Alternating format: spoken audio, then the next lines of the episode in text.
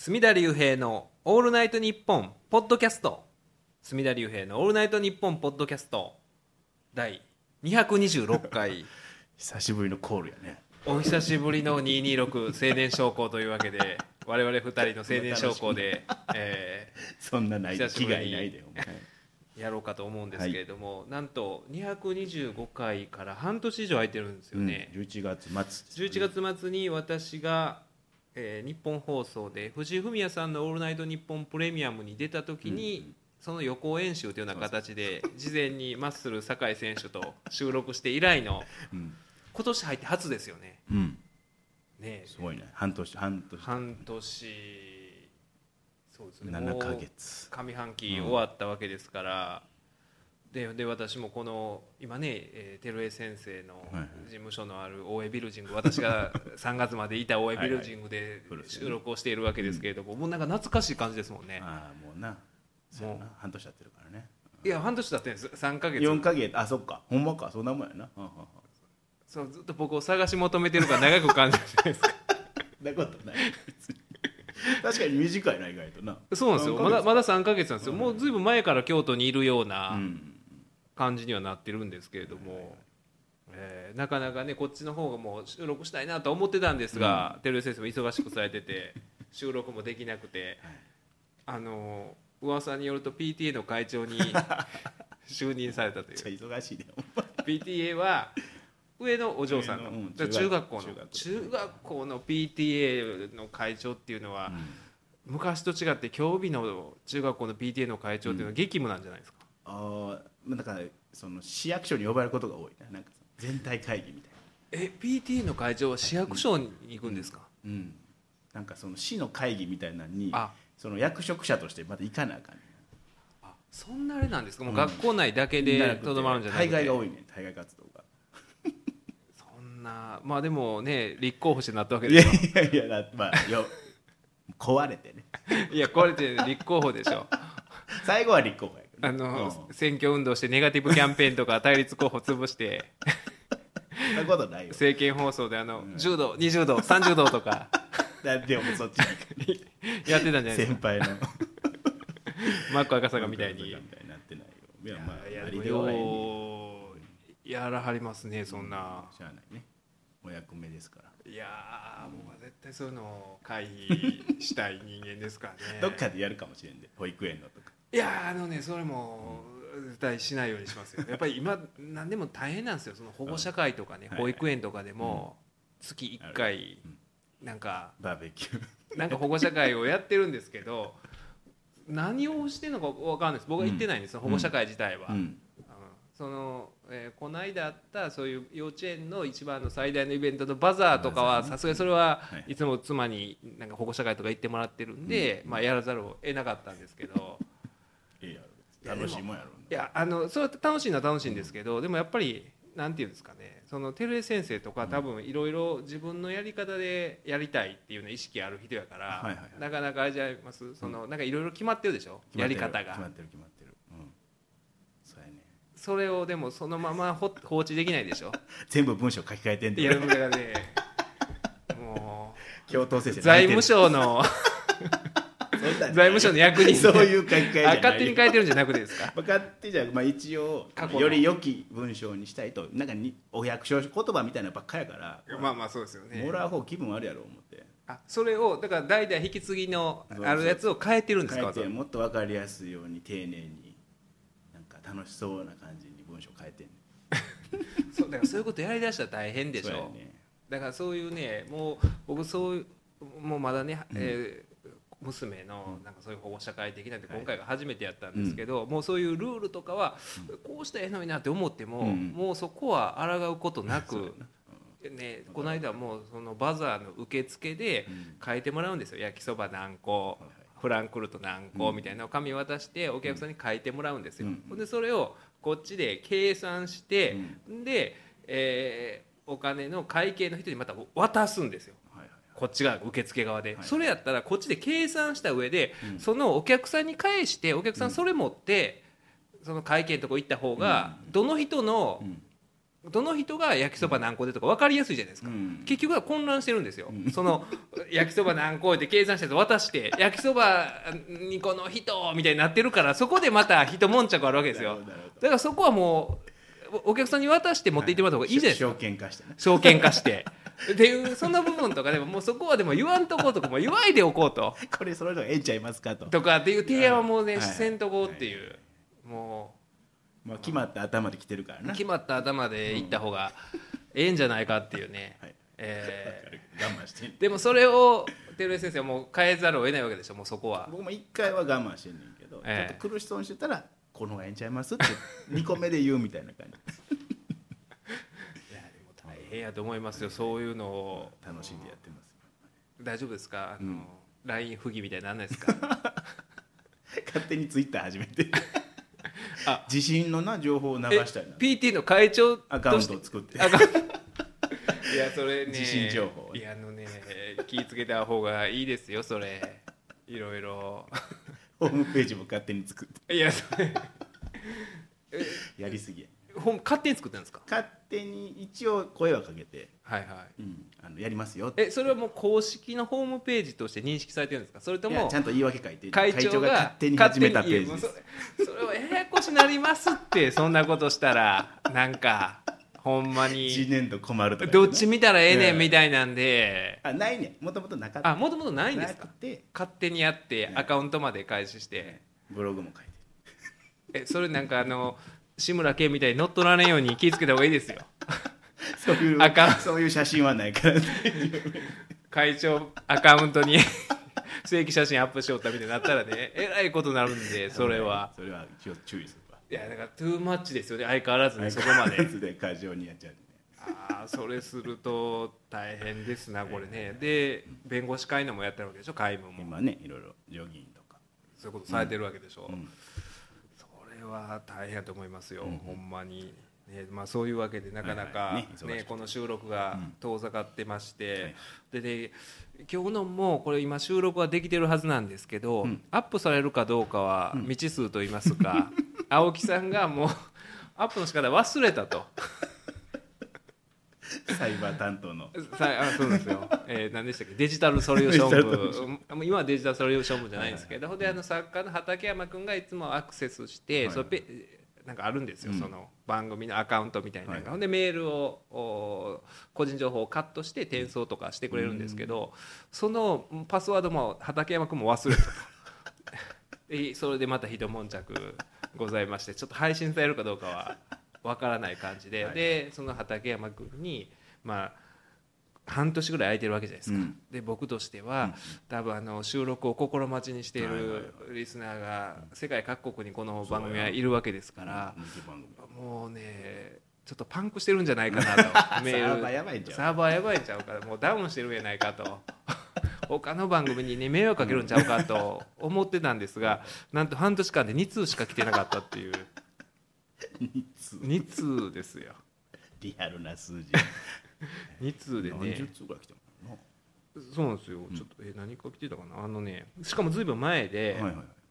えー普通おたラジオネーム斉藤さん新潟の方ですよ、おはいはい。いつも八千代ライブとか、えーご覧いただいてる、えーどうやら今年も日本放送ではラジオパーソナリティオーディションが行われるようです。今回墨田先生は参加されますかって。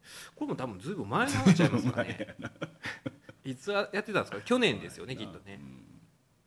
でもう一通はあのふん。どしフリルさんからいただいてるんですがこれね多分その KBS 京都の「はまぐり顧問」の辺にも同じような内容の送ってくださってたと思うんですけど、そうなんですよねあだから、ね、もしかしたら、うん。その私が今なぜこの配信をしていないのか滞っているのかっていうことを分かってない人もうん。たまに来るんですよ、KBS の方に。ほうほう。あずっとなんで配信してへんのかなと思ってましたと、うん。でようやくその KBS でうん。ラジオやっててあポッドキャストもあること気づきましたみたいな、なんかそういう人もいるんですね、うん。中には。う、ん。なんでやろうなえなんかでもそのあれ配信しばらくないなちょっとね墨田さんの名前で検索しようとかって、はいはいそこまでじゃないんですよね。そこまでその欲してないでしょうね。その日常に例えばね睡眠であったりとか、ご飯であったりとかっていうのは、絶対日常必要なもんじゃないですか、うん。絶対自分から欲していくものやったりするじゃないですか。だからそこまででは なんと比べといやほんまに、うん、もうほんまの余暇というか、もう余裕がある時聞けたらなっていう感じなんかなとは思うんですけれども、たまにそういうのがうん。来てたりもするんでだからもしかしたらあれですよねそのよくねラジオ局とかの、まあ、CM で過払いの随分やってるじゃないですか。もう過払いのバブルとかっていうのはだから照井先生が弁護士になられてすぐぐらいじゃないですかもうああそうやね。ぐその頃結構債務整理あったね。とか始まって、すごいみんな広告とかしだしてってなってもう10だから5年。15年。僕で10年経ったんで、だから、えー6年先輩なんか16年とかでしょ、うん。これ16年やっててまだ気づいてない人が中に いるわけでしょ多分、うんえ？過払いそんなんがあるの？みたいな。人がいるからあんだけ CM 打つわけでしょ？きっと。だからそういう感じの方はそういう感じの方って言ったらでもそうです。あんまりそういうことをね、情報ねえーえーいろんな方がいらっしゃいますから。でふんどしゅりゅうさんは、うん。こんばんは。巨人師匠の会繰り返し拝聴していますということでこれ、はい。いろもうごちゃ混ぜになってますね、うん。あのハマグリ KBS 京都のはまぐり顧問の辺に巨人師匠ゲストにお越しいただいてたのが1月でしたよね。1月もう年明け一発目かな、うん。巨人賞の会繰り返し拝聴していますと言っても1日1度ぐらいですが、えー墨田さんから巨人さんのお話はたびたび伺っていましたがお二人がお話しされているのを聞くのは初めてでしたので貴重な時間をありがとうございました。巨人さんの優しさと強さがにじみ出ていました、何気に強い文福さんと阪神さんのエピソードが秀逸でした、あそこ文福さんに吉本の相撲大会で負けたみたいなことを巨人賞がおっしゃってましたね、お俺覚えてる。いやあのだからチャック・ウィルソンとの死闘を振り返ってる時に、はいはいその直前に文福さんにも負けててみたいな、あその時の敗因を生かせてなかったみたいな言うてた。ことを言ってたっていう。言うてたわ。阪神師匠はその時何の話しましたかね？ああの、うん、阪神・巨人のコンビとしての話はねずっとしてたかと思うんですけど、うんうん。阪神師匠の UFO の話はしてないですよね巨人師匠の前では、うん。えーあと M 角さん。はいあの M 角さんの、はいうん。おまたブレインされてるはいはい「明石家テレビ」が昨日放送あおってー。面白かったですけれどもあと M 角さん。ナイナイの岡村さんの口からとうとう M 角さんの名前が出た時は「M 角さん!」と心の中で叫びました。深夜だったの。で博士さんと岡村さんのライブに行きたかったのですが2回とも抽選に外れてしまったので悔しく思っていました。天末など M 角さんを再度ゲストに呼んでいただいてお話していただきたいです。というような形であとちょっと割愛するんですがこういうのはあいただいてますあ、えー途中抜けちゃいましたけども、はまぐり顧問の辺も折り返ししてこれでもずいぶん昔の3回半年前のメールを、あのー 読むのもねすごい時空を行ったり来たりしてるんですけどこれ1月に多分ふんどしるりさんがお送りいただいたメールだと思うんですけども、だからナイトオフの番組で10月から3月のはずやったのが、まあ、延長してずっとやってるんですけども、だからとそうです。年明けに送ってくださってたんですよ、はまぐり顧問の辺も折り返し地点を過ぎたので北野誠さんやコラーゲンさん笹団子さんなどゲストに呼ばれるかもしれませんが私は寺井先生のお話もぜひ聞いてみたいのでご一行くださいと。それと並べて。コラーゲンさんは実際ね、はいはい。年明けお越しいただいたんですけれども、あのね、この寺井先生がちょっと、あの時空を行ったり来たりするんですけれども、今現在7月にこの時空を戻しますけれども、昨日ですよ、寺井先生からね、おはがきをいただきまして昨日はだから7月2日ですかね、私があのいつもねお中元お歳暮、お世話になってるんでね、えーお送りしましたらまた達筆でね、えーお返事いただいてましてやっぱりねあの寺井先生何がすごいって、独自の記号を使われるっていう。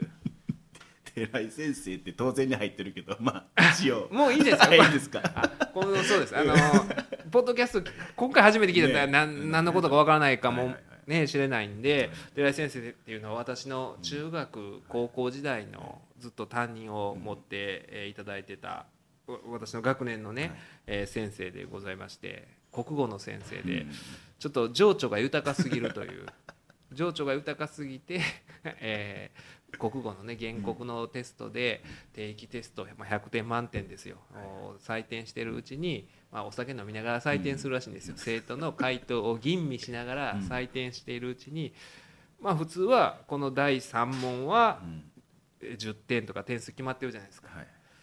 それを超えちゃうんですよ。ねそれを どんどん最高点をどんどん更新していく自分が最初決めた枠を超えちゃいまして、である時ねみんな90点台の時がありまして えーっていう話になって「お前も90なんてお前も」みたいな話になってたら寺井先生が「すまん、えー今回のテストは125点満点になっちまった」っていうそういう情緒が豊かすぎるはい寺井先生はもう今ね70歳超えてらっしゃるんですよ。昭和19年生まれやから、えー、73歳ですかね今年。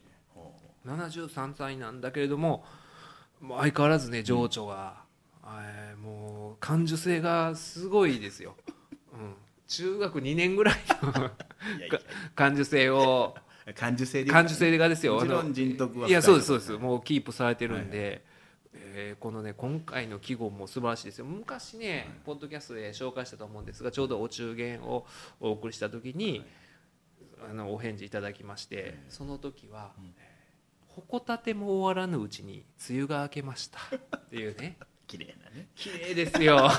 鉾立てっていうのは京都の祇園祭りの鉾を立てるのがまあ7月の10 10日ぐらいからですかね徐々に立てていって山山鉾巡行が7月17日ですからでそれがまあ大体ねその山鉾巡行の前の日がまあ宵山ですけど宵山宵々山ってよう雨降るんですよ。はいはい大雨降ってそれで梅雨明けたみたいな話になるんですけどもその、えーつで鉾立ても終わらぬうちに梅雨が明けましたっていうかいつもより早い梅雨明けが早いっていうことをそういう表現をそういう大人になりたい。季季節感。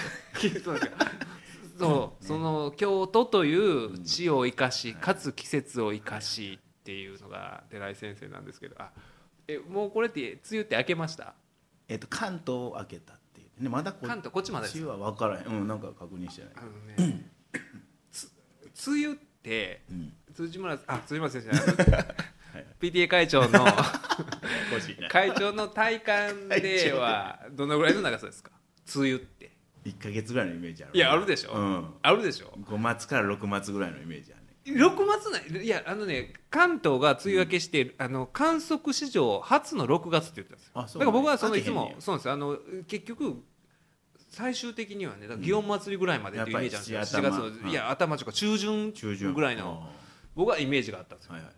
あのねほんで今、えー私の担当のマネージャーになってる吉本の囲碁さんっていう方がいらっしゃって、はい。この方がねちょっと個性的な人で。大体そんな。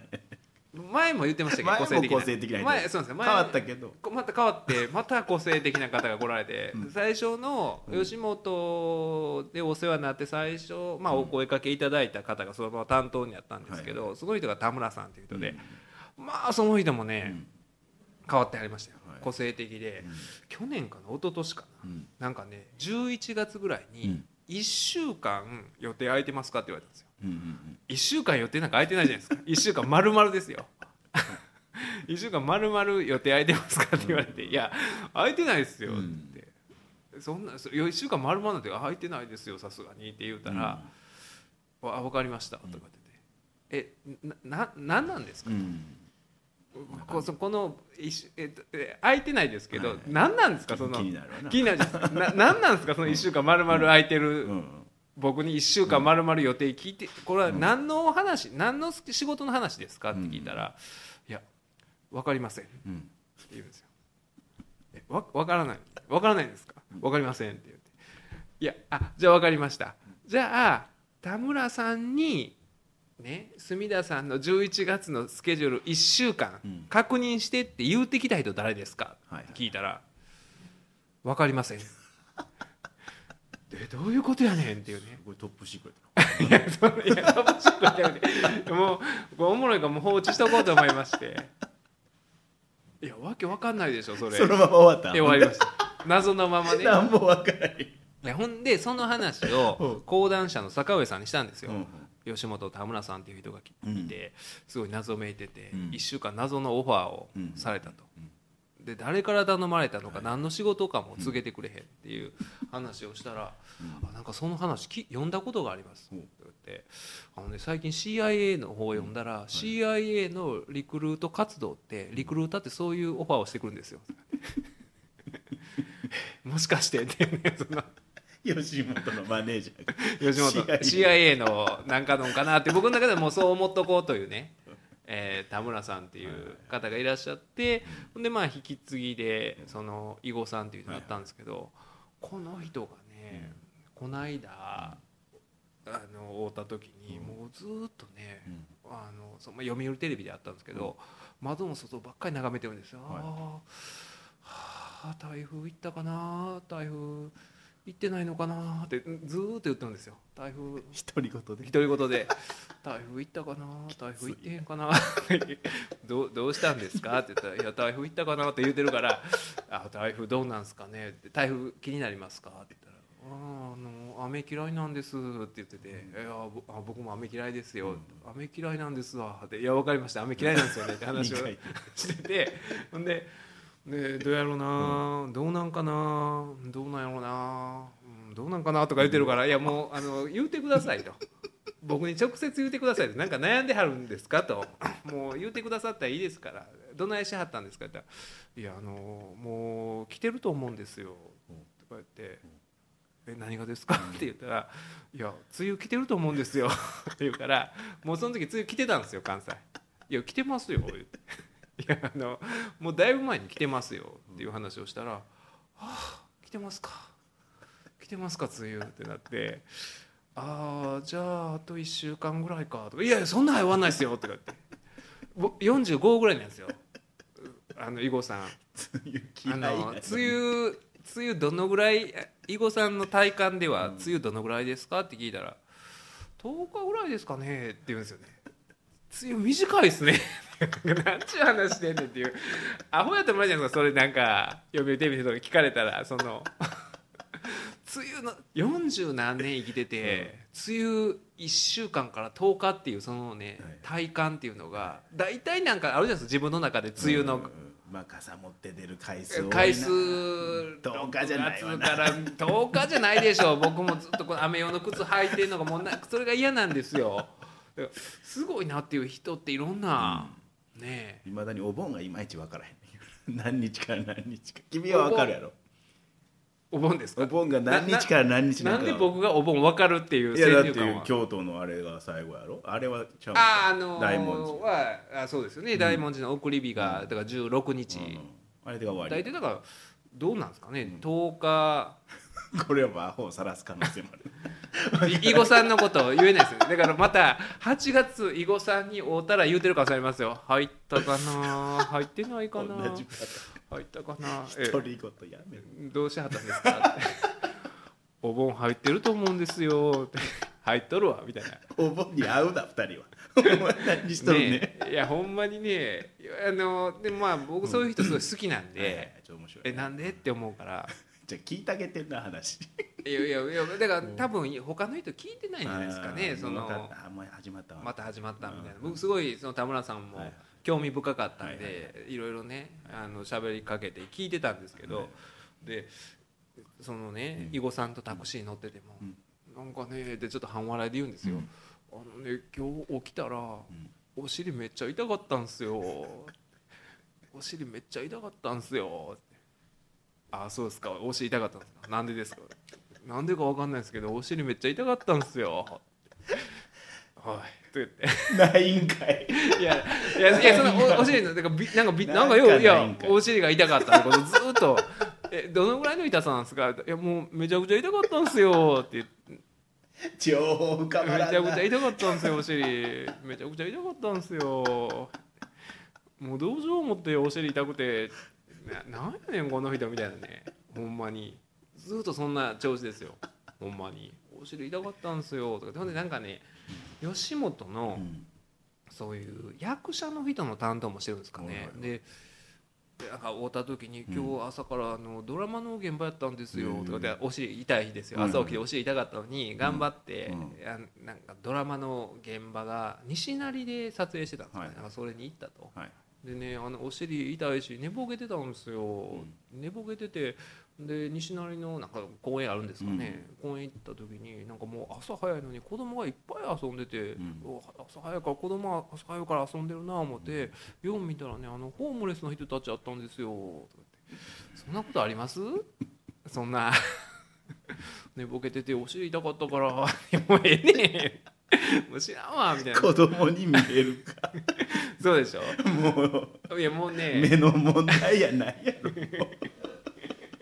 ゆうこさんもういやいやもうねあのこの間もねちょっと前っていうかいまだに余震あるじゃないですか関西地方は。うちも京都でねうん。まあいや結構揺れましたよ。うん。その今まで僕人生で一番揺れたんですよ。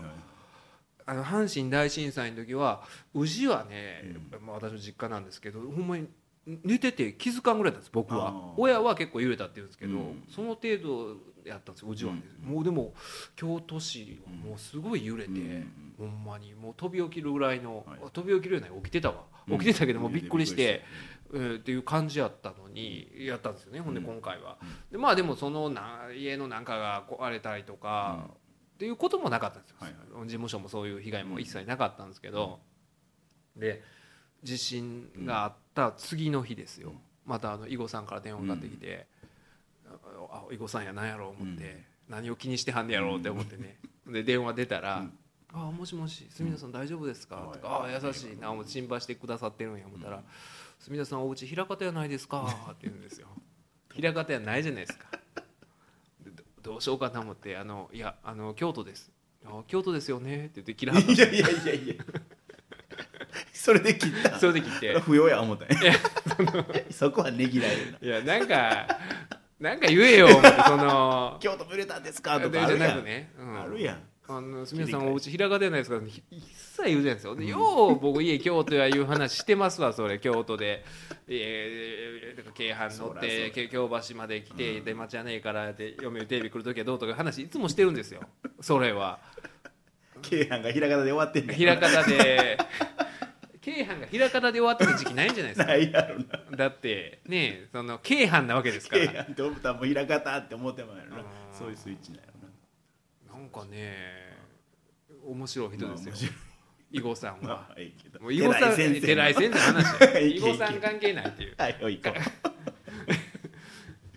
そんなすごい囲碁さん言うことが抽象的なんですよほんで。ああのうんそう僕はね竹内義和先生と月一でモーゲン・フリーマンっていうライブをやってて、あのそれはなんか知ってるみたいですはいで皆さんあの月一のイベントも行きたいんですよっていう話であって、はいああじゃあいつでも来てくださいみたいな、僕ねあのトークが好きなんですよトークがって言って、トークが好きなんですって、あトークが好きなんですか、トークがほんまに好きなんですよ。いやなんやねん。なんやねんトークって。もうえそうだったらもう日々楽しくてしゃあないでしょトークイベントという感じじゃないですよ。明らかにトークなんですよ。あの人が好きなのは。だかあらもう日常楽しいでしょ、あうん。トークに溢れてるじゃないですか。トーク好きなんですよ。トークがねって言ってましたね。囲碁さん。囲碁さん面白いですよ。まあまあそれはさておき、はい。寺井先生あそう寺井先生季語が素晴らしいっていうはい。話、えーだったんですけれども、そのね、えー、矛立てが終わらぬうちに梅雨があ、はい梅雨が明けました、えーが何年前かの冒頭の季語やったんですが、今年はですね突然の雷鳴にうたた寝を破られました。こんなんありますか？こんな季語というかそっから入ってくるっていうかもう突然の雷鳴っていうのが季節を表してるわけじゃないですか。梅雨を。はい梅雨入ったんかな？もうええ。よ 囲碁はもうええよ。でもそういう季節感と、ね。うん。でえなんかそのうたた寝をしてる今の今ちょっと隠居してる。隠居してるっていははう寺井先生のシチュエーションもそんな季語あります？その一文で隠居した学校定年で終わ退職して今はねお家にで隠居されてて、円形近景というかこう、ね、そうでしょ、うん。それを突然の雷鳴にうたた寝を破られましたっていううたた寝は破るって言うんだっていう。でしかもうたた寝を転ぶに寝ると書いて漢字で書くっていうのがね。そうなんですよ。たた寝これ分かんないですよね、うたた寝を破られました。もう梅雨が明けるのでしょうか。これは囲碁さんに聞いてください。これは営業さんに聞いても分伊かる子さん一番わかんないですから。途方に暮れてますから日医会館今私が事務所あるとこなんですが日医会館に新しい城を構えられて幾日か経ちます。これ何日かこれ幾日でしょうん。読み方としてはおそらく、はい。お仕事のリズムがかなりできてお忙しくされていることと存じます。つい先日京都新聞で佐伯啓士さんとの対、えーさんとの対談された大きな記事を拝読いたしました。これあの KBS 京都のうんうん。ラジオと、ねえー京都新聞、まあ、融合したような企画で対談企画をやったんが、まあ、ことをおっしゃってくれてるんですよ。テンポよい語り口で面白かったです。最後の方で眼臭喪失の世相に触れられていてそうだと膝を打ちました 京都に戻られて多彩な活動に汗なさることに期待が膨らみますのでまああのお礼も書いてくださってるんですけど、達筆でね。いいですね。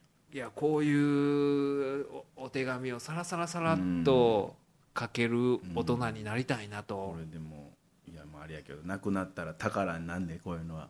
あこういうのをね寺井先生にいただいたと。亡くなった話をするのもいやなくならないですよ。まあじゃあボスの手紙読み返すのああそっかそっか。やねっぱね味を感じるよ。あの照江先生も、うん。ああの照江会長も。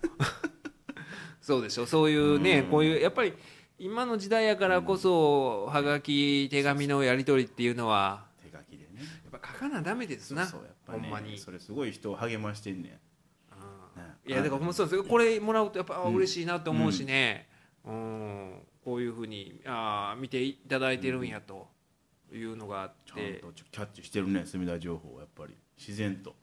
あのねやっぱりねその、ああの京都の方以外の方、京都新聞とかよくどういう感じか分かんないと思うんですけど、京都のなんはねかなり、うん。あ普及率が高いというか、んそれで分かったのが本当にその SNS とそういう新聞とかのうん。レガシーなんとかっていうんですか、うん。メディアっていうんですか、うん。との乖離というか、うん。おっちゃんらはね、うん。SNS はしてないですけど、うん。まあ、その特に地元の商売してる知り合いが多いからうん。かもしれないですけどすごいね反応があったんですよ、はいはい。読んだよみたいな、えそういうのが来るんですけど、SNS とかでは一切そういうのが出てこないんですよね、だからやっぱりあ全然違うんやなという、うんでそういう人はもうおっちゃんらツイッターとか一切してないですからね、うんうんうんうん。やっぱりそういうね全然なんか住み分けができてるから、だからなんかその今の風潮がどうやとかっていうのを、その SNS とかを捉えて分断してるやなんやらいうのはまた違うんやなっていうほんまに。ごく一部でしょきっと、だから今サッカーでなんか言うじゃないですか。もうあのサッカーも昨日で終わったわけですけど、ワールドカップの日本はね、なんかあの手のひら返しするとかうんなんとか言ってたりするじゃないですか、手のひら返しした手のひら返しするな、手のひら返ししてへんとかなんかやってるじゃないですか、でもでもそんなんやってるのってごく少数でしょ、うん。ほんまは。そんなん言うてんのってツイッターでああだこうだ言うてる人とかだけではい。5人ぐらいちゃいます ?5 人ではないか。5人ではないか。いやほんまに少ないと思うんですよ。そんなん、普通の多くの人は静かにうん。応援して、うんああ勝ったらええな、うん。ああ惜しかったなぐらいのもんでしょ、そうやんな。うん。あんな命がけでな卑怯やとかな。別にええやろ思ってな。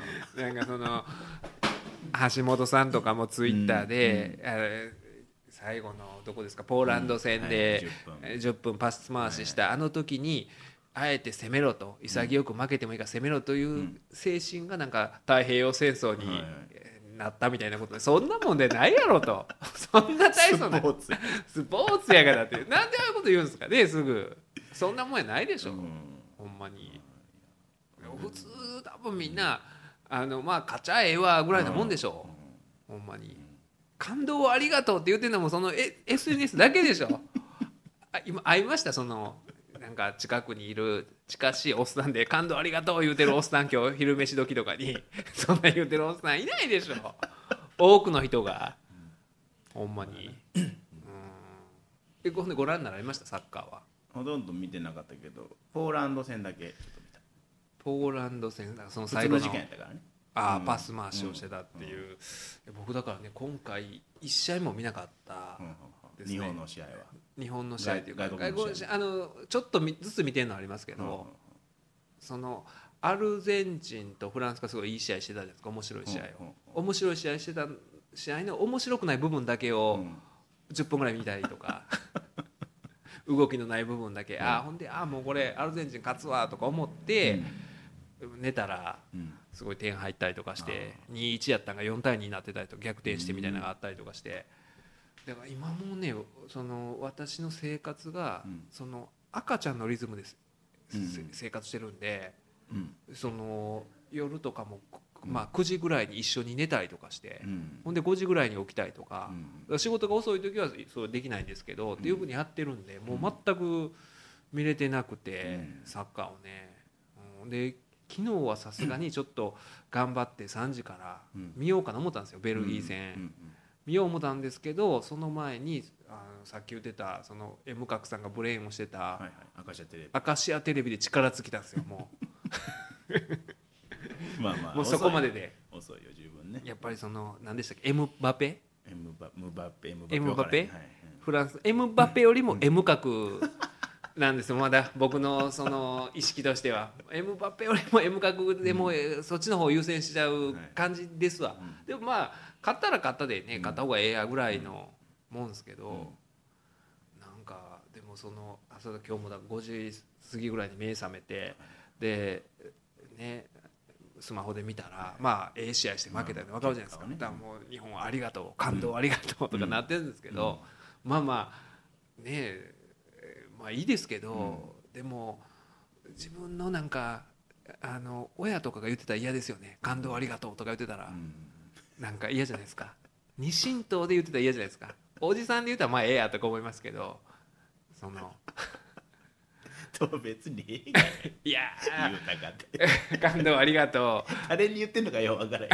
あまあチームに対してか。日本あ誰にるるんですかね。わからへん。日本代表チームよありがとう感動ありがとう。お疲れさんでした。とか言って。まあいい,、うん、いいですけど、うん言うのはいいですけど、ねほんでか感動してもその生かしようないじゃないですか。正味な話。はっきり言うて。やっぱりすごいですよ。やっぱりそのね日本代表の人とか、あの大迫選手ですか、うん。大迫選手って、なんかのね記事で読みましたけど、うん。もうプロになろうって思った時から、うん。小学校うん。5年かな、うん。3年かな、うん。その時点からあの炭酸飲料一切飲んでないなんか聞いた合ってるでしょこの情報。ちらっと読んだんですけそどの同級生が言うとった。炭酸飲料イン一切スタントインスタントラーメン食べへんと。でビールも飲んでないってことですよね。あそうやな。すごいでしょ。うん意識がね。意識がね、うん余計なことはしない。そういう人らの集まりなわけでしょ、はい。うん。それはもうどうしようもないことないですか。その,、その人らを見て頑張ろうって思ったって、もうレベルが違うっていうあの新日本プロレスの下道の言ううん私も含めてですよ。だからもうそこはねもう違う次元の話じゃないですか、うん。ほんまに。いや違う次元がすごいなってこう拍手を。すごいなって、うん。でもなんかうん。頑張ろうみたいな人いるじゃないですか。自分も頑張ろうみたいな、うん。頑張りもないでしょ。この人みたいにってないやんか。でもすごいのも見たらなんか張り切った気持ちになるっていうだけで。ななりますかね。へこむこともないしな。あいやそうなんですよ。ほんでねあとよう分からんのが、そのね西野監督に関する記事で、スポーツ新聞かななんかで読んだんが、西野監督は勝負感をうん。その養うためにね、いつも高層のビルに入ったらうん。何機かエレベーターあるじゃないですか、うん。どのエレベーターが一番先に来るかうん。予想してるらしいんですよ。大体分かんないですかそれ。大体。うなんとなく。いっぱいやった。いっぱいあったら分かんないか。大体あのついたやつが点灯したやつが あそうか点灯する前にっていうことですかね、雰囲気で。えそそんな。でもね、うんそんなことしてるおっさん見たら怪しいですよ。ビルのとこでエレベーターのホールのとこでなんかキョロキョロしてるおっさんいたらね。ガッツポーズがして。ガッツポーズとかしたらあれこれ一緒に乗ったらあかんみたいなこの人。わざと一回遅らせたいとかね。一回スルーするでしょそれは。そんなおっさんおったら。西野監督がそれをしてるとか、だから普通の、まあ、我々が真似できるのってそれぐらいでしょ。う 実際僕今日真似したんですよ。大阪高裁で期日あったんで、高裁の別館って4機ぐらいエレベーターあるじゃないですか、はいあそこで予想してましたよ、うどれが先来るかなみたいな。そのキョロキョロしてましたけど。そのぐらいでしょう。何なんですかねあのみんな。いやいやいいと思うんですよ。僕もねあの勝つに越したことないと思ってるんですけど、うん、それは見たら応援はしますよ、するんですけど。ただねあの苦言を呈するならば、うん。僕あのサッカーの、うん。日本代表をはじめ日本代表に限らずですかね、選手間でみんな下の名前でなんか呼ぶでしょ？呼び合うでしょ？あの習慣が僕ないうんところで育ってきたんですよ。まあ、あの照江先生っていうのは言うたらまあ嘘の名前じゃないですか、嘘の名前やから言うわけじゃないですか、うん言いますけど他のまあ友達とかでうん。下の名前で呼ぶ習慣がねないんですよ。僕鈴木敏夫っていう友達だけですよ。鈴木が多かったから学年で。敏夫って呼んでるのは。それ以外はみんな名字で呼ぶ文化なんですよ。で育ってきたから照れくさいんですよ。あの下の名前で呼んでる人たちを見るのが。文化系ではあんまないもんな。でもサッカーやったもんな。いやサッカーやってましたけど、だからそのサッカーやってたっていう全然やってたじゃないから。で でもまあそういうチームの中で。中でもないです。ないです。それ全部名字で呼んでましたよ。そのキャラによってはちょっと可愛らしいやつとかおるやん。なんとか高尾みたいななんかいやあのねそんない。もうオール名字。オール名字。ソワ。ソワ吉川中井ちゃんって言ってましたよね。うん。そういう。あそうか。まあなんとかちゃんぐらいやったらちょっとその親しみ感はあるんですけど。なんかなんかそういうのないでしょ？なんとかちゃんみたいな。うん本田ちゃんって言われてないでしょ？なんかそこがなんかね、みんな、ああ下の名前で呼ばはんねやっていうのが。まあちょっと若いのはあんねやろな。年代がな。若い。僕ら40代の選手はそんいな感じ。やでもカズとかの頃だからもうみんな下の名前で呼んじゃないですか、ラモス。ラモスラモスルイ。ラモスえルイはルイはどっちですか？ルイは。だからルイルイさんは呼んでないから。ルイは呼んでないから。ラモスさんは名字か。でもほんまになんかね、うん。その辺がうん。うん。そうん、そこでちょっと多分あの同じ中学高校でもグループは違うやろうなっていうのはうん。感じるんですよね、僕らバスケ部でもやっぱり下の名前おらんかったわ。呼び合う。そうでしょ、うん。なんか全部名字。名字でしょ、うん。下の名前なんか、あそれこの間ね、ある依頼者から急に竜兵先生って言われて、なんか恥ずかしかったです。もんえなんで？って思って。そ のおとんがおる場合は言うで。あ二代続けて、ね、二代継いだ場合あ竜兵先生いますかいますか？ってそれは分かるじゃないですか、はい分かるじゃないですか、でうちの妻まあも司法書士なんで、でも妻とは一切そのその人は接点がないんですよ、妻もなんかね司法書士の仕事やってたらそう分けるためになんか何でも分かるんですけど、そうじゃなく竜兵先生って言われてちょっと、僕も下の名前で呼ぼうかな思ったんですけど相 ななんかなんかあの文化がね、馴染めてないな。うんまだ馴染めてないんですよ。いやもうなもう馴染むことはないと思うで。いやそうなんですよねササッカーはそうなんですよ。でもあれずっとそうですよ。下の名前で呼んでますよ基本的に、うん、ででなんかすごい嫌いみたいになってますねこれやったら僕はサッカー。いやいやそう分からん。いやそうそうなのねあと、あの結構うなんて言うんでしょう。前向きなツイートとかするじゃないですかサッカー選手。はいはい。あれもね武井壮的なツイートするじゃないですか、うん。武井壮がしそうな僕あれが苦手なんですよ。ええかなすごい。そんなスポーツ選手が裏ばっかりついても嫌やで そんな。気悪いね。プラマヨのあれみたい吉田さんみたいな。サッカー選手嫌やろ。でまあまあね、そそれはそれで嫌ですけど、なまあみんな長友選手しかり、吉田麻也選手、はいはいはい。あの人をみんな麻也って呼んでるでしょきっと。ああまあな。ん。かなんかね、ポジティブなツイートをするじゃないですか。だからそれはやっぱメンタルを高めていかへんかったらそれは勝てませんよ。まあ嫌なこと起こるかなみたいなキャラじゃないやろみんな。そこもねちょっとそのあの僕武井壮のツイッターとかをツイートをリツイートしてるのが流れてきたらもうなんかげんなり。危ないな。やいいでしょいや結構。でも俺結構武井壮は嫌いじゃないであの感じは。あそうですか。なんかでもねあのなん人生君的なこと言うたりするじゃないですか、まあまあまあ。ねとあとあの陸上の人。試せ。為末さんのとか、いやもう知らんかなみたいな。なんか。思わないですか？ちょっと右派的なこともあるしね。なんか為末の言う。あそうなんですか？ちょちょっと強硬論みたいなことも言っちゃったりするかあらまあきついなっていうのもある。うんなんかね、うん、それをね見て、ああってああなるんかみたいなねならはる人いるんやっていうような、そこもちょっと引っかかる部分はあって、いやあの応援してるんですよ。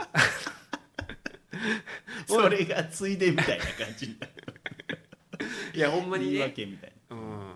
であのでもねあー僕の中で別に自分自身のこともそうですけど、今回のワールドカップ、うん。日本代表とかに関しても、な、勝つかな負けるかな、うん梅雨来てるかな来てへんかなとかいう時に そのイメージできるかどうかっていうのがすごいはい。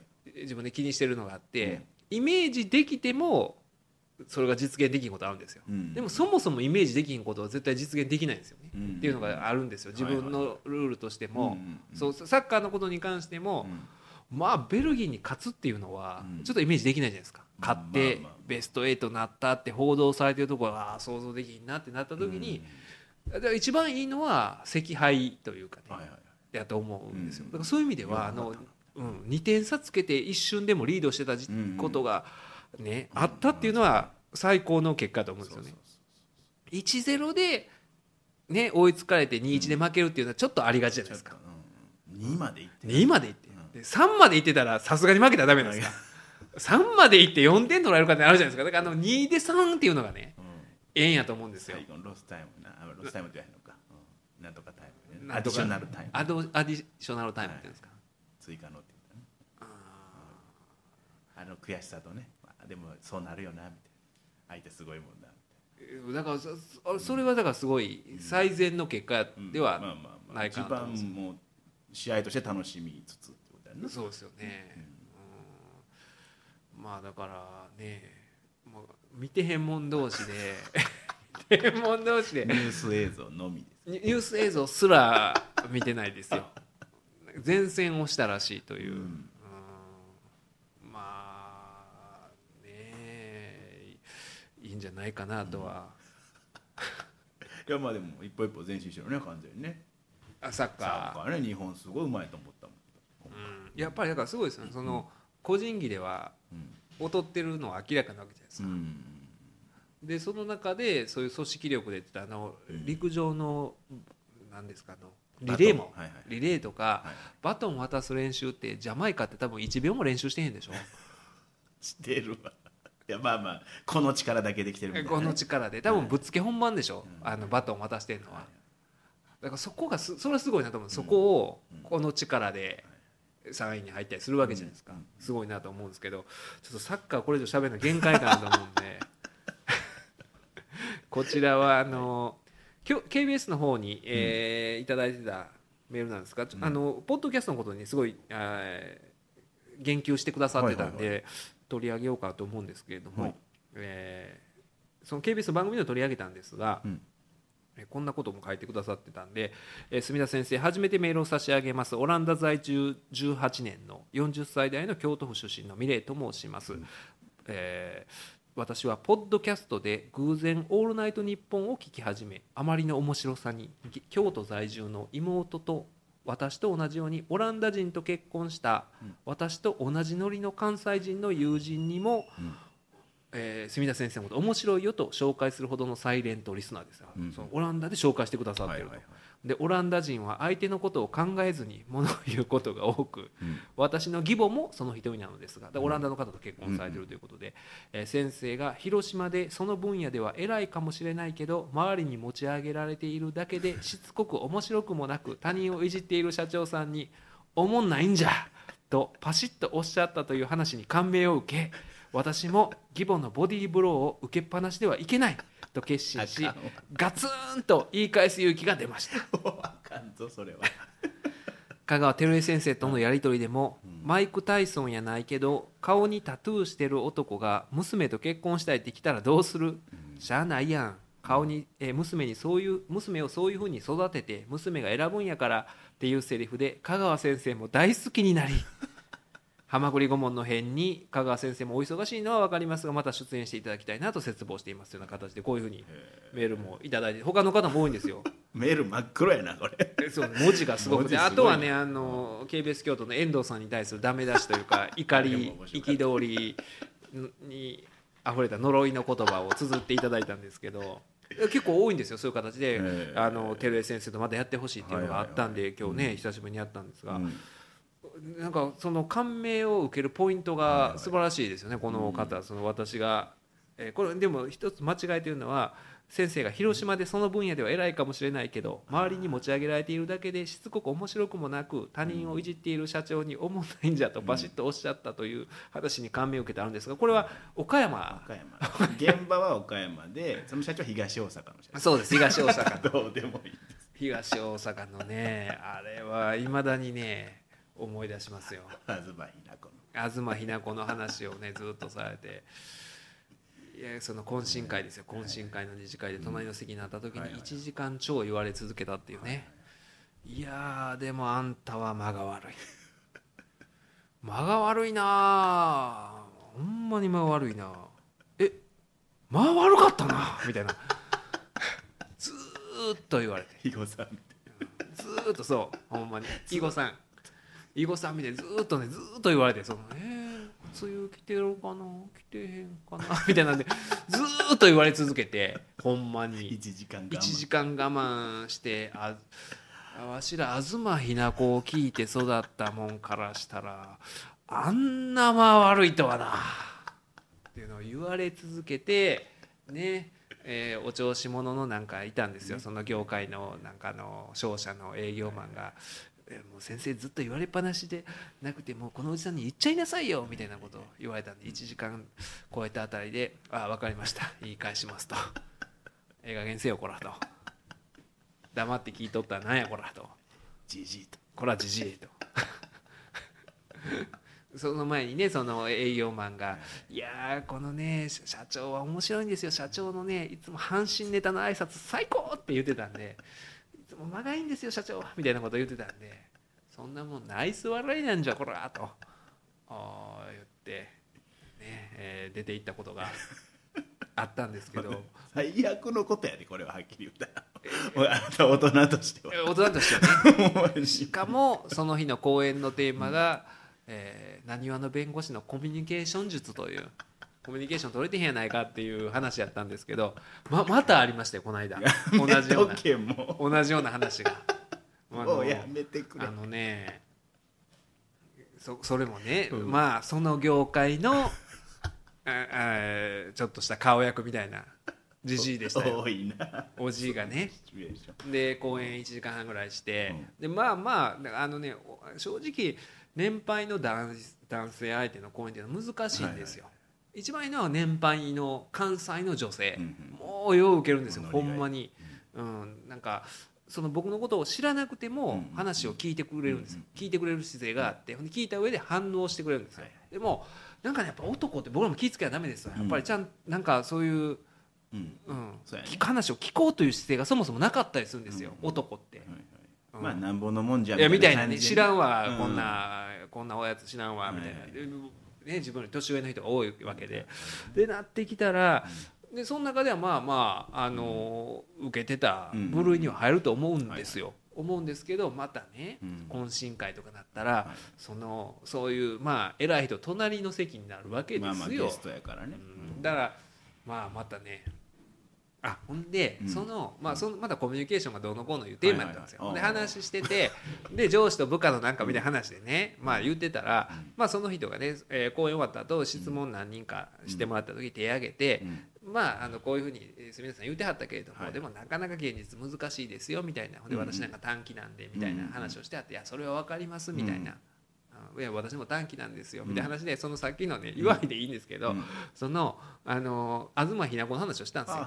僕もそ僕もそういうことあるんですよ、でまあ悪い言われて話をちょっと手短にして、はい。したんですよ、うん。そしたらその懇親会で、うん。そのね、うん。おっさんがうん。いきなりそれをかましてきたんですよ。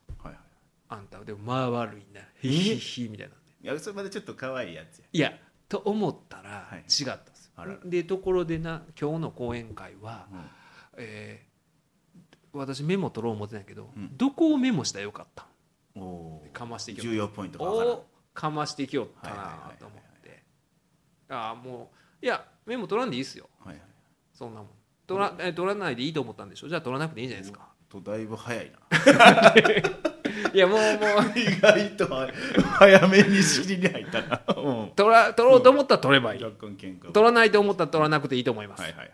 パリッと。でもうピッとバレて。ほんでまあなるべくその人とああこれ喋らん方がええわ思って避けてたんですよ、はいはいはい。避けてたんですけどまあどうしても隣やから喋らざるを得なくなってくる時あるじゃないですか、うんそしたらその人が「あのビールですか?」とかでもね他にいろいろお酒あるんですけど「うん。ビールですか?」ああのあビールで「はい大丈夫です。あのビールいただきます」って言って、うんでまあビールをついでいただいて「あ、ありがとうございます」ってついでもらったんですよ、うん。でねまあ僕はビール飲んでちょっと間が空いたんです。あって思ったらその人の、まあグラスが開いちゃってたんですよ、でも僕はもうその最初にかまされた時点で、もう腹立つから、うん。もうその人に対する興味た関心っていうのはうん。一切ないわけじゃないですか。うん。だからもうそそういうことも気にもしてなかったんですよ。うんなんかあこの人話聞いてみたいなってなったらうん。その人のグラスもね、うん。ずーっとうん。目で追うと思うんですけどもう関心がないから気づいてなかったんですよ。であでもさすがに空いてるわ思ってあうん。ビールでいいですかって言ったら、はビールでええかっていうのは、うん。ビール告げっていうことや。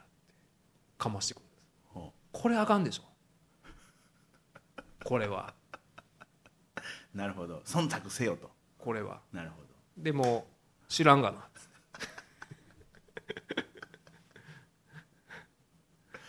しんどいなそうでしょ？それはいやでも僕不思議なのがね。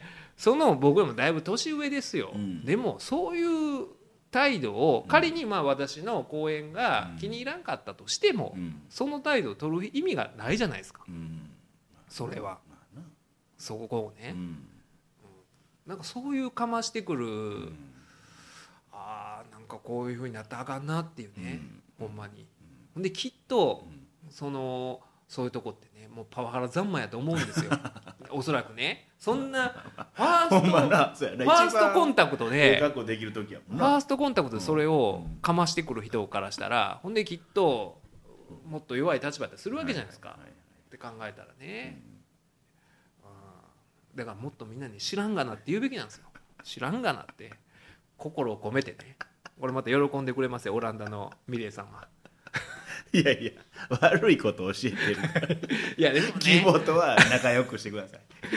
いやまあまあそうそういやでもね言うべきところは、だからその怒りを込めずに私はこうですよっていうのをさらっとやったらいいねやそんなネチネチしたらあかんわ。いやでもうさらっと言いますよ。知らんがなあ知ら。ん知らんがなそれでいこうそれでいこう早めにね。ねえもう短く。もうそれ以上もう言わんとこまで。ほんでまたねそこの主催者の人から「その二次会も来られます。行くか!」っていうねそんなほんまに。そっか。二次会やったっけ？前は二次会までそう行っですよ行ってて、はいはい。そうなんですよほんで一次会でまあまあ他の人と喋ったらまあ皆さんいい方やったんで,、でまあじゃあ二次会持ってなったらそれがあったんでもうもう一次会からそんなことあったら僕も学習能力ありますよ。次また バーンって立つだけやけどな。もうそうですよ。もう残されてるのは机バーンやって立つだけですからほんまに。それがいつ来るかやだけいやーだからそういうなんかねそういう年寄りになっちゃダメですよね、なんか。俺知ってる人はもう機嫌いい人多いけどな逆に。いやほとんどそうですよみんな。偉そうにすることも教えてあげるでとかでね。あうんこういうもんやねんでとかいやほん。でやっぱりね年下の人でも学ぶこと多いですよ、うん。やっぱり。そんなもうおっさんになってきたらね、うん、お前に何を学ぶことあんねんみたいな姿勢で来られたらね その。そこまでは言うてんやろ。まあ。いやもうでもそのニュアンスなんですよ。あまあまあ現場でね。現場で。匂ってくるわけや。匂ってくるわけですよ。ほんまに、うんやっぱりだからその寺井先生のようなね上品さがうん欲しいですよねその、うん。やっぱりでもねほんまにあの巨人師匠とかにしても、まあ師匠と弟子の関係やのに、うん。まあなんかたまにね、えー私がまあ師匠のためになんかすることがあったりとかしたら、いつも丁寧にほんまにお礼を言ってくれるんですよ。うん、だからそれがやっぱりなすごいなとか思うんですよね。だからそうありたいなと、うん。うん、ちゃんとした例やな。やっぱりねもう礼節というかね いいモデルをいっぱい持って。るあのねでもね言える立場ないですよ。知らんがなって言うてるおっさんは。いやそのそういう人たちも若い頃は戦ったんやろちゃんと上の理不尽されたりして。うんそうなんですよね、だから下に優しいんやと思いますよ。いやいやだからね、うん。優しく意識的にした方がいいですよ、うん。ほんまに。ただでさえその存在がね。まあパワー持ってるからね。基本的にね。もうもう年齢上なだけでね。もうビビっちゃうからこっちは。うんもうあるでしょきっと、うん気ぃつけた方がいいですよその PTA でも。いやもう下僕のようにやってますけど。気遣います。あそっかだから一番上のお嬢さんとかだったら、うん。まあ言ったら年齢的にうん。照江会長とそんな変わんないわけですもんね。まあそうやな。だからその上の人もおるわなあそうですよね、うん。だから僕なんかは言うたうん。らあそうか。40歳でできた若い人ばっかり。子供なんで、うん。若い人が多いんですけど、うん。でも皆さんなんかうん優しくというか、うん。ねえそんな別にそこでなんか年で上限関係なんかできないじゃないですか、まあそこはまあ見た目もうもおっさん臭くないしな。完全に白からい人がおるからなあの年食っててほんまに。ああのね、うん。森本レオみたいな人いました、うんそのお同じ組ではなかったんですけど その前の日準備してる時に森本レオいるわみたいな。一人ね今の森本レオですよ。ほんまに。だいぶへっとるな。ちょっとこ声聞きたいなええ声してるやろなとか思ったんですけどいましたよ、あうん、まあ、まあねいろんな家族のあれがあるからな。うん、そうですよね、だからやっぱりねそういういろんな人が学んでね、うん。えー今日は何の話をしてるんやっていうね。あのだらだらとね。身辺雑記みたいな。1時間3分。1時間3 1時間超えしましたか。1時間。100歩でもいけるよいやほんまにねなんかその僕の悪い部分とかを引き出していただけますもんねそのいやらしい部どう分いう俺めっちゃ悪いやつデトックスというかねそういう。まあそれがあの変にならんようにね。いやあのそうなんですよ。例えば、KBS のラジオで一人で喋ってる時うん。に今の話をしたらなんか嫌な感じになる可能性があるじゃないですか。そのえね誰もいないとこで言ったら。こいつ本気やなみたいな。本気でなんかどっかのねおじいの悪口言ってるみたいな悪口言うからやっぱりそこから学ばなあかんなっていう。ちゃんと自然とそういう発想になっていただけていやほんまにねいろいろ。いやいいと思いますよほんまに。サッカーでも。学ぼうとしたらね。でもあんまりサッカーから学ぶべきことはないのかなと思うんですよ、うん、次元が違うから、はい。う単にね、まあ、スーパープレーを楽しむと。ん、いやいやそそれでいいと思うんですよ、うん。ほんまに、うん、楽しいから、いやほんでいないでしょ。なんか手のひらががひら返しがどうやとか言いますけど、うん。周りで言います手のひら返ししようってやつ。いないでしょ。あ。いつ手のひら返ししよったなっていう。でも阪神ファンとかむちゃくちゃやんな。いやそうです。ボロクてるやん。いやいやそうなんですよ。だから、その、なんか選手とかが味方をなんかこういうふうにうん。なんか叩かないでくださいみたいなこと言ったりするじゃないですか、それはもう込み込みやろうと思うんですよね、プロである以上はだってもう阪神の選手なんてもうねえ。まあの今また広島に戻りましたけど新井選手なんてほんまにそれで大変やったんでしょ？阪神時代。なんかでお子さんがなんか学校でも言われたりとかで転校したみたいなことも書いてましたよ。ほんまいやめちゃかわいそうでしょ。ほんまにラッシャー木村なんてその昔ね、えー国際プロレスから新日本プロレスに殴り込みしてアニマル浜口と寺西勇と3人でほんで猪木と1対3のハンディキャップマッチとかして猪木は1人で戦うんですよ、うん。その3人のヒールである国際軍団と、はい。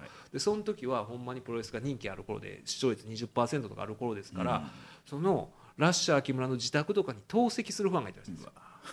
でそれに耐えかねてラッシャー木村の愛犬が円形脱毛症になったっていうぐらいの。かわいそう。かわいそうでしょ？ちょっと見る方もガチガチやなほんまだから。入り込んでもうて。入り込んでもうて。なんかもうそのそういうなんか見方までね、うん。こう見てくださいみたいなことは、それはなんかうん。ちゃうやろうと思うしでそれをなんか言う人がいるじゃないですか。著名人で、うん。それをまち見方が間違えてるとか、うん。見方なんかどうでもいいでしょ、うん。ボロクソ言ってもいいし、ほんまに、うん。そういうもんじゃないですか。うんねえ、まあさらされてるわね。そんな。そうでしょ？いいプレーしたらめっちゃ褒められるし。そうなんですよ。あかんかったら怒られるし。その分綺麗な人と結婚してるわけじゃないですか。何やねんそれ。いや。まあまあその分なんかな。その分。なんかだからね僕あのこれ今日の結論としてはいはい。言いたいのは、あの僕は野球ほどサッカーに肩入れできるのは何かなって思ったら、サッカーでうん。サッチーとか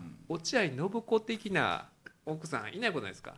その二巨頭あげんな ああいう。他にスポーツ選手の嫁がいっぱいおる。いやいますけど野球ってそういうの。野球も嫌いな人おるやろ。いや綺麗な人もいやだからあのねいいですよ。だからあの人らがいたから野茂さんがありうん。落合はい選手がいるわけですよ。は冠を3回取ったわけですから、はでも落合信子的なうん。あの奥さんいらっしゃらないでしょ。日本代表。代表クラスになってきたらなんかすごいことになってん。もうもうモデルが多いでしょ基本的に出るやらね芸能人も。一般の人でも嫌いな人おるななんか。でもね一般じゃないですよきっ一と般じゃないそのほんまの一般じゃないですよ。ほんまの意味の。ああそうなんや。なんとかとかミスなんとかとか経あてたりとかすの最低読者モデルですよ。読もですよ。ほんまに。るほんでないね。それでなんで 移入できへん。いやだからあのお落合信子どこもやなかったでしょ？えでもああいうなんかいないでしょ？いないいない、まあ、見見えるとこにはおれへんな、で僕だからあの子供心に幼心に落合信子が、落合信子ってそのまあ夫のことを、うちの落合がさって言うじゃないですか、まあ言ったらえー何ですかへりくだっていうというか謙譲語というか、まあ、自分のうん。夫を呼び捨てすることによって、そういうなんでしょうね。まあ敬語として喋ってるわけでしょ、うん。でも全然敬語感がないんですよ。うん。うちの落合はさみたいなんで。全体的に見たら全然へりくだってないみたいなのがなんでやろうなこの人はっていうのを思ってて。だからそういう、うん、なんかそういう要素もやっぱりあるんですよ。肩入れするっていうのは、うん。うん。サッカーってなんかスタイリッシュでしょ。ないやね。その。まあまあちょっとそこはな。う羨ましいとかそういうわけじゃないな羨ましくもないですねはい別に、はい。はでその昔の在阪球団の契約更改の時みたいな高いんやろうけどそのセーターはどうやみたいなセーター着てこ契約更改来るじゃないですかパンチパーマしてとかいう選手いないじゃないですか。その本田選手とかもいろいろ言われてますけどファッションのこととかも。でまあでもまあまあまあ味方かっこいいかっこいいわけですかその在阪球団の人はなかなか見方によっても どんな見方してもなんかかっこよくなかったじゃないですか。っていうようなところをやっぱりね、のみ魅 だから力今じゃないやん。何今の野球選手かっこええって。今の野球選手そうですか？ね多分。もいやでもねう時あの代むちゃくちゃ中田翔とかダサいじゃないですか。あそのいわゆるちょちょっとそうやんちゃ性。やだダサいでしょ、うんうん。多分高いセーターでしょうけど。大丈夫か中田翔に聞かれたら怖い俺めっちゃお前何言ってんねんっていうのが怖いわ。いやまあ聞かへんで。いや中田翔もそのさっきの自分をイラストになってるおっさんも聞いてないですって。聞いてない。聞いてたとしても僕はそう思ったというだけで。怖いまあまあまあ。いやまあなんかそうそうだと思いますよ、うん。なんか奇抜なことしてたよななんかね野球の方が課題でできる部分もあるんですよね、うん。そこはね。う、ん。うん。それは好きなんや。そういうもっちゃりした人たちが頑張ってる世界の。いやの方がいいじゃないですかみんな。うん。まあまあまあでもねあの、うん、頑張ってほしかったですけどね、あの侍ジャパンには、うん。うん。いやでもい一番いい終わり方だと思うんですけどねその、なんか次にまた期待感もあり、えーというわけで、え長々と。ー長々と。時間10分。えーまあどうってことない話をさせていただ B 級きました。ニュースもなく B 級ニュースもそうですね。最近あんまりそうですね。B 級ニュースというかもうね報道がずっとサッカーとかああそうかそうか。が多かったんじゃないですか大物ばねっかり。えー。この影になんかちまい事件がねあれば。あればね、えーまたそれもね KBS の方でもやってますんで、ぜひねあのまだ気づいてらっしゃらない方、いると思うんですよ。いらっしゃると思うどっかで過払いまだ気づいてない方のように あの払いすぎてることに気づいてないような方がね、えーそういう方はあのそっちの方でも KBS 京都でも「はまぐり顧問の編」っていう番組やってて、うん。えーポッドキャストでもラジオクラウド。えーラえーラジオクラウドでもやってますんで,、でこっちの方もねうん「オールナイトニッポン」ポッドキャストもちょっとうん。タイミングを見てうん。随時やっていこうかなと。行。ける時はね大阪テルエ先生にご協力いただいたりとか、はいはい。ね、ナギータとかな東京行かなかってもいいしな。あ東京行ってた時とかね、うん。やっぱりねその30分で今 KBS でやってるんで時間がやっぱ難しいんですよ、うんうんこうダラダラとは喋れない。そうそんなに囲碁さんの時間取られへんそうですよ。囲碁さんは 囲碁さんの話しようっていうその選択はないんですよ。30分しか時間なかったら。優先度低いから。優先度が極めて低いんで囲碁さんは、ねえーもう次回配信の時は梅雨も明けているかと思いますというわけで角田龍平の「オールナイトニッポン」ポッドキャスト226回目でした。ありがとうございました。またねメールの方は、うん。